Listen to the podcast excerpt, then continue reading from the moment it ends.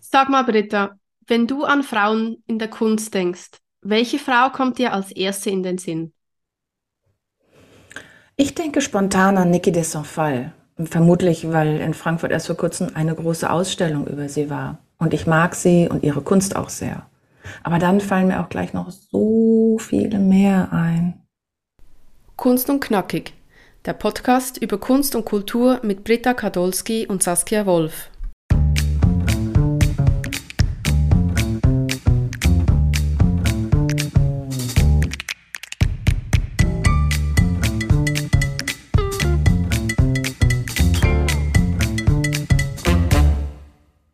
Herzlich willkommen, liebe Zuhörerinnen und Zuhörer. Heute nehmen wir euch mit in die Welt der Frauen, genauer gesagt in die Welt der Künstlerinnen und Erfinderinnen. Bis ins 19. Jahrhundert war es Frauen in Europa verboten, eine künstlerische Ausbildung zu machen. Meist standen sie Modell oder waren Musen bekannter Maler. Ich denke hier an Simonetta Vespucci, welche die Muse von Sandro Botticelli war und für zahlreiche Bilder von ihm Modell stand, beispielsweise für die Geburt der Venus. Ja, es ist wirklich so unglaublich, dass es verboten war, für Frauen eine Kunstakademie zu besuchen. In Deutschland sogar bis 1919. München hat erst 1920 nach viel Druck Frauen aufgenommen. Nur das Bauhaus war ein bisschen früher, aber ja auch eher so halbherzig. Die Frauen durften ja eigentlich eher nur die weiblichen Tätigkeiten ausführen. Jedenfalls wurden die Künstlerinnen dann auch erstmal sehr abfällig als Malweiber bewertet, also abgewertet. Schließlich liegen die Fähigkeiten der Frauen im familiären Bereich. Mhm. Wir möchten heute auf mutige Frauen eingehen. Frauen, die den Weg für die Moderne geebnet haben. Sie haben Erfindungen gemacht, die wir heute noch verwenden. Sie haben Firmen gegründet und geleitet und sie haben ihren männlichen Künstlerkollegen gezeigt, dass sie mindestens ebenbürtig sind und ihre Stimme wichtig ist. Sowohl in der Kunst als auch in der Gesellschaft. Wir stellen dir Melita Benz vor, die mit ihrer Erfindung den Kaffeekonsum weltweit verändert hat. Angelika Kaufmann hat sich als Historienmalerin in England und in Italien einen Namen gemacht und war eine der ersten Frauen, die in einer Kunstakademie aufgenommen wurde. Und Niki de Saint-Phal wurde in die Gruppe der Nouveau Realisme aufgenommen, nachdem sie ihre Bilder beschossen hat. Und Wally Export hat auf extrem drastische Weise die Frauen- und Männerrollen in ihren Performances dargestellt. Saskia, da haben wir ja wirklich jetzt ein großes Thema uns vorgenommen.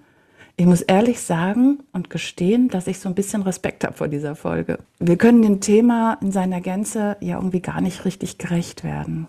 Trotzdem, ich finde es wirklich super, dass wir die heutige Folge den Frauen widmen und vielleicht auch noch ein bisschen aufklären. Eigentlich hat man ja wirklich erst in den letzten Jahrzehnten begonnen, sich für die malenden und erfolgreichen Frauen mehr zu interessieren. Ja, ich muss sagen, das geht mir genau gleich. Die Geschichte der Frau in der Kunst und Kultur zu besprechen, eröffnet ja ein riesiges Themenfeld. Und das ist ja auch eigentlich mit viel Wut und Schmerz, aber auch Ohnmacht verbunden. Mhm. Und für mich ist es so ein bisschen ein zweischneidiges Schwert und ich denke auch, wir können in dieser Folge sicher nicht alle Aspekte beleuchten. Ja, das stimmt. Es ist uns auf jeden Fall wichtig in der heutigen Folge, vier sehr mutige Frauen vorzustellen. Und dabei gehen wir auch nicht nur auf ihren Erfolg ein, sondern auch auf Hindernisse und Schwierigkeiten, die sie zu bewältigen hatten. Also es sollte für die vier hoffentlich ein schönes rundes Bild werden. Ja, fangen wir doch bei einer relativ einfachen Frage an, Britta. Bis heute stehen Frauen Modell und sind Musen für Künstler. Und wie im Intro erwähnt, kommt mir zuerst Simonetta Vespucci in den Sinn. Welche Muse ist es bei dir, Britta? Da fallen mir spontan die ganzen armen Frauen von Picasso ein. Aber damit bin ich jetzt zeitlich natürlich schon viel zu weit gesprungen. Fangen wir doch mit einem Rückblick an. Hm? Also ich denke, wir sollten zuerst erwähnen, dass sich die Frauen natürlich trotz Verbot einer Ausbildung es sich nicht nehmen ließen, dennoch als Künstlerinnen oder Erfinderinnen tätig zu sein. Und das passierte nicht selten unter dem Deckmantel ihrer Ehemänner. Mhm. Lass uns das kurz historisch aufrollen, angefangen im Mittelalter. In dieser Zeit entstehen ja viele Kunstwerke in Klöstern. Ich denke hier an die illustrierten Handschriften. Und die Künstlerinnen blieben damals natürlich anonym. Mhm. Die Werke entstanden ja im Dienst der Religion. Mhm, ja, das stimmt. Da fallen mir gleich die Verdienste von Hildegard von Bingen in den Sinn. Jedoch dauert es noch eine ganze Weile bis zum Umbruch, oder? Genau, erst im Zeitalter der Renaissance ändert sich das Selbstverständnis des Künstlertums und die Frauen erscheinen dann vermehrt im Rampenlicht. Viele von ihnen werden eben, wie gesagt, äh, von ihren männlichen Künstlerkollegen oder auch ihren Ehemännern gefördert.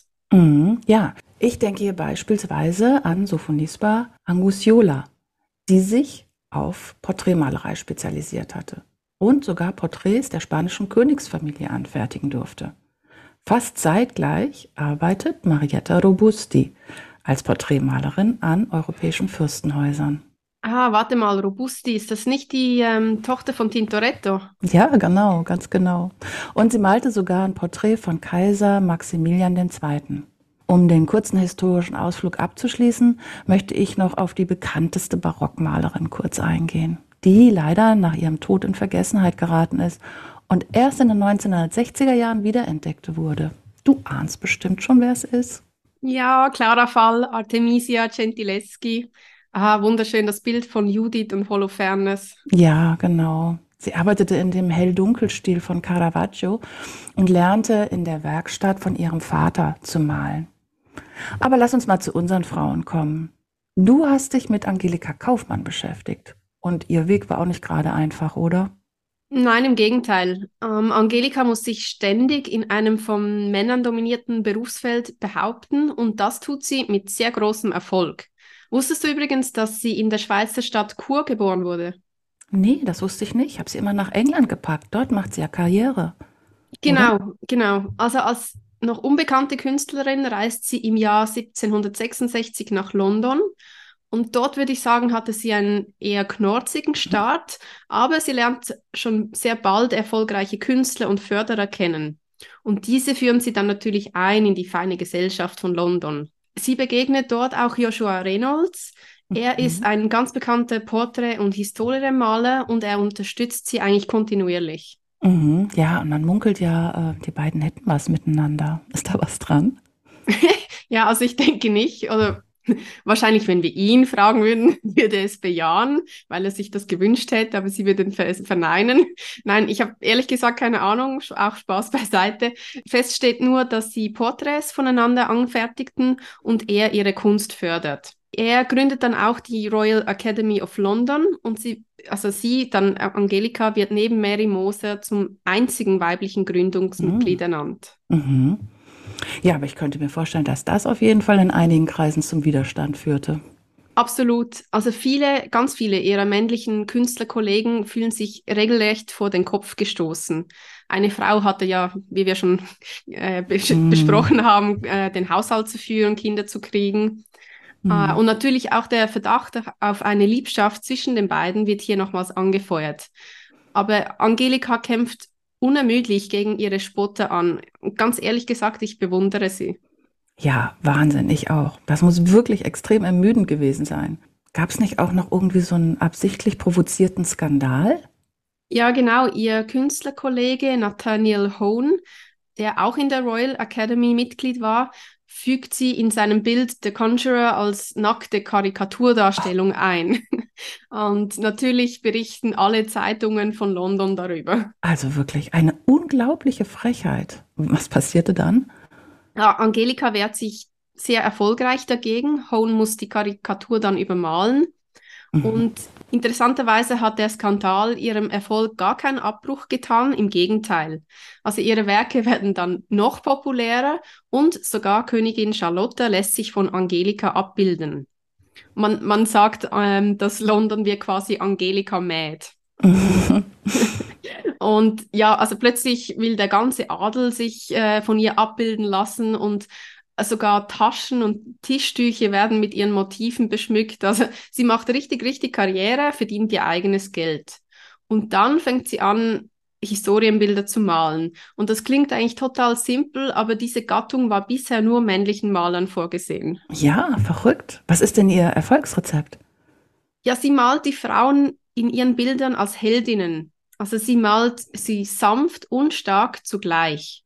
Und mhm. ihr weiblicher Blick auf die Kunst ist total gefragt. Also die Frauen fühlen sich richtig angesprochen von ihr, äh, so wie sie quasi die Frauen wiedergibt. Sie ist wie eine Art Sprachrohr für die Frauen.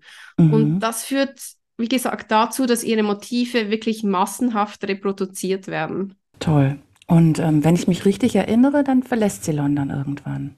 Ja, im Jahr 1781 reist sie mit ihrem Ehemann, dem venezianischen Maler Antonio Zucchi, äh, und auch ihrem Vater zuerst nach Venedig und lässt sich dann in Rom nieder. Und auch ihr Haus in Rom ist ganz spannend. Es wird nämlich zum Künstler- und Literatentreffpunkt.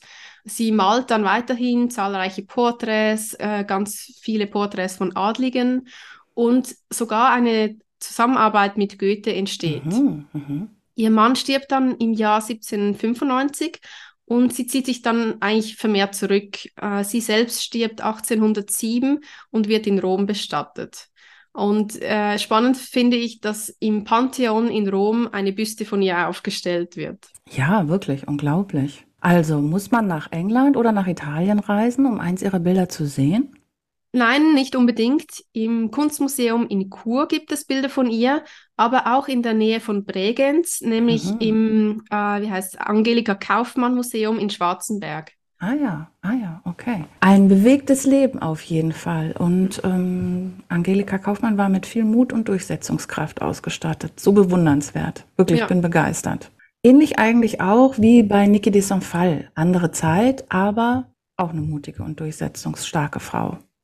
Ja, sag mal, Britta, erzähl mal ein bisschen, was du oder beziehungsweise warum du sie so magst. Ich fühlte mich irgendwie schon ganz früh zu diesen üppigen, fröhlichen und monumentalen Frauenfiguren, den Nanas, hingezogen. Da hatte ich noch gar keine ausgeprägte Liebe zur Kunst. Und bei einem Städtetrip nach Paris saß ich zum Beispiel ziemlich begeistert an dem Stravinsky-Brunnen, das ist der Brunnen da neben dem Centre Pompidou, da kann man stundenlang sitzen und diesen farbenfrohen und spielerischen Skulpturen von Niki de Saint-Phal zuschauen, die sich da drehen und äh, äh, Wasser sprühen, zusammen mit den äh, kinetischen Maschinen von Jean Tinguely. Einfach herrlich. Ich kenne den Brunnen tatsächlich noch nicht und ich will den unbedingt sehen. Ja, das ist wirklich ganz toll. Ja. Und ein paar Jahre später, äh, bei einem Italienurlaub, äh, waren wir dann in dem Tarotgarten von Niki de Saint-Phal. In der Toskana ist der. Da stehen in so einem riesigen Park 22 skurril geformte und vor allem große und bunte und so total verspielte Figuren rum mit Mosaiken, unglaublich farbenfroh. Die sehen alle aus, als ob sie so einem Traum entsprungen zu sein scheinen. Ja, und dann äh, nochmal einiges später hatte ich dann sozusagen meine intensivste Begegnung äh, mit der äh, übrigens französisch-amerikanischen Künstlerin, nämlich während meines Studiums der Kunstgeschichte. In einem Seminar über Assemblagen ist sie mir wieder begegnet. Und da habe ich eigentlich erst so richtig ihre Schießbilder kennengelernt.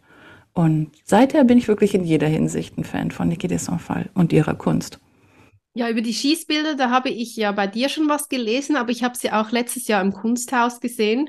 Ähm, ja, es hat ja irgendwas Martialisches, also irgendwie ist es brutal. Wie kam sie denn mhm. dazu? Ja, ja, zunächst hat Niki de Saint-Phal gemalt und dann wendete sie sich aber von der Malerei ab und den Assemblagen zu. Also sie bestückte dann ihre Werke mit allen möglichen Dingen. Zunächst Sachen, die sie im Alltag gefunden hat, Scherben oder Nägel, Muscheln, und später hat sie dann äh, so kleine Plastikspielsachen gekauft, so wie Püppchen oder Soldaten und Waffen, Autos, Tiere, alles Mögliche. Also so Readymates für ihre Kunst. Und die hat sie dann eben auf ihre Bilder draufgeklebt. Und 1961 äh, beginnt sie dann, ihre Bilder mit einem Gewehr zu beschießen. Die sogenannten Tiers, also die Schießbilder entstehen. Tiers französisch und heißt schießen, daher der Name. Also sie beschießt zunächst erstmal so einfache weiße Bilder. Das sind äh, mit Gips bestrichene Bilder und darunter eingebettet Farbbeutel, die verbergen sich dahinter. Und dann schießt sie mit einem Gewehr drauf, gerne auch als Performance, vor Publikum. Und durch diesen Schuss wird das Bild verletzt. Die Farbbeutel platzen auf und die Farbe quillt aus diesen Löchern raus über diese weiße, reliefartige Gipsstruktur so als ob das Bild blutet. Und aus der Zerstörung von diesem Bild entsteht dann ein neues Kunstwerk. Also echt radikal. So eine gewaltige Metamorphose, durch die das Werk mit dem Verlauf der Farbe über dieses weiße Gipsrelief so dann sein endgültiges Aussehen annimmt. Und Ja, du hast recht, ist echt brutal. ja, also auf jeden Fall sehr provozierend, äh, auch für diese Zeit. Und sie schießt ja quasi damit auf die, ich sage jetzt mal, gesellschaftlichen Normen und die Grenzen der bürgerlichen Kunstwelt. Ja, absolut. Diese Künstlergruppe der Nouveau Realisme, nur Männer, übrigens auch Yves Klein, ist der mit den blauen monochromen Bildern, aber ist ein anderes Thema. Ja, also diese Männergruppe lädt sie ja dann ein, Teil der Gruppe zu werden, weil die alle so impressed waren, dass sie äh, schießt auf ihre Kunst. Ja, also das kann ich mir sehr gut vorstellen, dass die Männer hier beeindruckt waren. Ja, total. Ne? Und dann lernt sie da auch in dieser Gruppe der Nouveau Realisme diesen Jean Tinguely kennen, das eben der Kinetikkünstler mit den äh, sich drehenden Metallteilen, mit denen sie auch zusammen den Brunnen da in Paris gestaltet hat.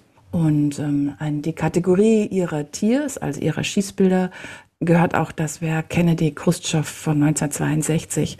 Das möchte ich mal kurz eingehen, weil es mich wirklich sehr begeistert. Die Köpfe von den beiden Politikern, das sind so grotesk verzogene Grimassen und die befinden sich wie so einem siamesischen Zwilling gleich auf einem einzigen weiblichen Körper. Und eindeutig ist der halt erkennbar an seiner großen Vulva und den Strapsen. Und äh, jeder dieser beiden Köpfe hat so seine eigene Haarpracht aus Schnüren hat sie das gedreht. Und der rechte Arm des Körpers umarmt den ganzen Körper. Und das ist ein Hinweis auf diesen berühmten Handschlag dieser beiden Regierungschefs der eigentlich damals ja sehr verfeindeten Länder USA und Sowjetunion. Ähm, und das ist äh, eine Figur, ähm, von Niki de Saint-Phal's Assemblagen, die ist halt über und über bestückt mit Revolvern, Raketen, Messern, einem Gewehr und ganz vielen anderen Objekten. So kleine Spielzeugsoldaten zum Beispiel sind in einer Reihe rund um die Taille dieses Körpers angeordnet. Und die anderen Materialien haben aber so gar keine Ordnung und sind einfach quer über diesen Körper verteilt. Und die Strapse, die bestehen aus Seilen und so ganz kleinen Püppchen.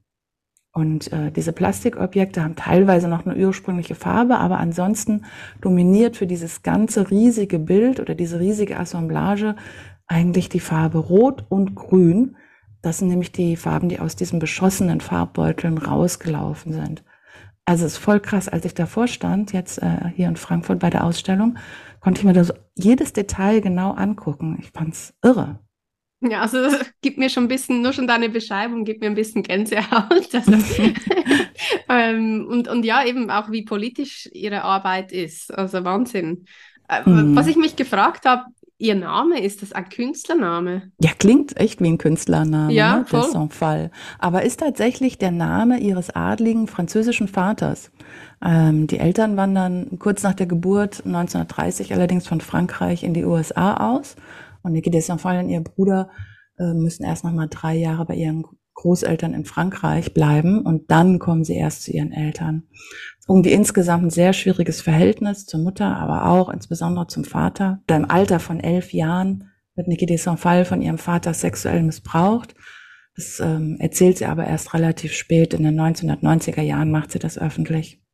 Ja, und da denke ich doch direkt wieder eigentlich an einen Grund für ihre Schießbilder. Ja, absolut, genau. Den hat sie sozusagen symbolisch miterschossen, ihren, ihren Vater. Also es gibt so ein Werk, das heißt äh, auch so eine Assemblage und Schießbild, La mort du Patriarch, also der Tod des Patriarchen. Und auch ein Film dazu. Und in dem sagt sie auch, ich erschieße Daddy und ich erschieße alle Männer. Schon heftig. Verändert sich danach ihre Kunst? Ähm, ja, nachdem sie äh, sich bei den Schießbildern mh, mm, sozusagen ein bisschen ihre Wut äh, ausgeschossen hat, äh, wird es wirklich fröhlich und farbenfroh. Dann folgen nämlich diese Nanas, die ich ja ganz am Anfang schon mal erwähnt hatte und zu denen ich mich da spontan hingezogen fühlte. Also diese üppigen Skulpturen, die werden immer größer. Manche von den Nanas sind auch begehbar und es sind einfach so richtige farbenfrohe Frauenfiguren, die alle so Lebensfreude und Selbstbewusstsein verkörpern. Und viele von den äh, Skulpturen stehen auch im öffentlichen Raum. Also in Hannover gibt es einige, Paris habe ich ja schon erwähnt. Ja, in Zürich am Hauptbahnhof äh, mhm. hängt eine Nana. Und wir haben sie ja aber auch beide im Park von Gianada gesehen. Mhm. Ja. Das stimmt, ja. Ja, und dann ist Niki Fall noch weiter politisch aktiv, also die verändert ähm, immer wieder ihr, ihren Fokus äh, auf die Kunst. Sie setzt sich dann wirklich sehr als Aktivistin ein für an AIDS erkrankte Menschen. Und dann zieht sie in den 90ern in die USA und da engagiert sie sich dann für das Recht auf Abtreibung. Und sie engagiert sich gegen ausufernden Wappenbesitz und auch schon damals gegen den Klimawandel. Und davon macht sie auch, oder dazu macht sie ganz viele Zeichnungen äh, in ihrer sehr farbenfrohen Art und mit ihrer Schrift. Und das verdeutlicht aber insgesamt einfach ihr gesellschaftspolitisches Engagement. Und dann hat sie auch noch Filme und Bücher gemacht, also wirklich sehr vielseitiges Schaffen. Im Alter von nur 71 stirbt sie dann leider schon. Vermutlich an den Folgen diesen Dämpfen, die giftig waren, die sie eingeatmet hat, als sie an diesen ganzen Skulpturen, an ihren Nanas gearbeitet hat. Ja, also eigentlich viel zu früh. Aber ich finde es total schön, dass sich eigentlich auf der ganzen Welt äh, so viele Werke von ihr befinden. Ja, total, das stimmt. Finde ich auch. Sehr schön. Man kann sie wirklich oft sehen oder ihr oft begegnen. Ja. Und apropos erhalten, kommen wir zu einer weiteren spannenden Frau. Genauer gesagt, jetzt einer Erfinderin. Auch von ihr begegnet uns heute immer noch so einiges. Denn sie prägt unseren Kaffeekonsum bis heute. Wen stellst du uns vor? Sie heißt Melita Benz und wie du sagtest, hat sie nicht nur den Kaffeekonsum geprägt, sondern verändert. Und erfunden hat sie natürlich den Kaffeefilter. Heute bekannt als Melita Filtertüte und das Unternehmen heißt Melita Group. Mm, ja, Melita macht den Kaffee zum Genuss. ja, perfekt. Ein wunderbarer Slogan. Lass mich doch kurz auf die Geschichte des Kaffees eingehen. Ich denke, das ist auch äh, relevant, weil Wichtig zu wissen ist, dass bereits um 1900 Kaffee kein Luxusgut mehr war, sondern gehörte eigentlich zum Alltag. Und natürlich konnte man nicht wie heute bequem auf einen Knopf drücken und der gewünschte Kaffee kommt aus der Maschine in die Tasse. Ähm, nein, das Pulver wurde direkt in einen großen Topf mit Wasser gegeben und dann vor dem Servieren durch ein Sieb oder ein Tuch gegossen. Mhm. Und da war natürlich das Problem, dass die Löcher vom Sieb entweder zu groß oder zu klein waren. Das heißt, entweder floss der Kaffeesatz in die Tasse oder sie verstopften oder der, quasi der Kaffee verstopfte das Sieb. Mhm. Ja, das kann man sich heute wirklich gar nicht mehr vorstellen. Da haben wir es echt gut. Und ähm, wo lag dann die goldene Mitte in dieser Prozedur? Ja, das fragte sich Melita eben auch. Und sie wollte diesen Zustand nicht akzeptieren und startete in Eigenregie ihre ersten Experimente. Und zwar mit dem Löschpapier aus dem Schulheft ihres Sohnes und einem Messingbecher. Das Ergebnis überraschte sie total, denn der Kaffee schmeckte nicht mehr so bitter. Und daraufhin wagte sie eigentlich für ihre Zeit einen sehr ungewöhnlichen Schritt. Sie gründet ein Unternehmen und lässt ihre Erfindung im Jahr 1908 patentieren. Wow, mutige Frau. Und wo hat sie die Firma betrieben? Ganz einfach, der Firmensitz ist ihre Wohnung und ihr Mann und ihre zwei Söhne sind ihre Mitarbeiter. Mhm. Und ja, hier beginnt dann eigentlich auch ihre Erfolgsgeschichte. Ihr Filter gewinnt nämlich im Jahr 1910 eine Auszeichnung. Nach dem Ersten Weltkrieg wächst ihr Unternehmen sehr rasant an. 1920 kauft sie dann zusätzliche Gebäude und in den 30er Jahren arbeiten 80 Mitarbeiter in Doppelschichten, um der großen Nachfrage nachzukommen. Also das muss man sich wirklich vorstellen. Wow.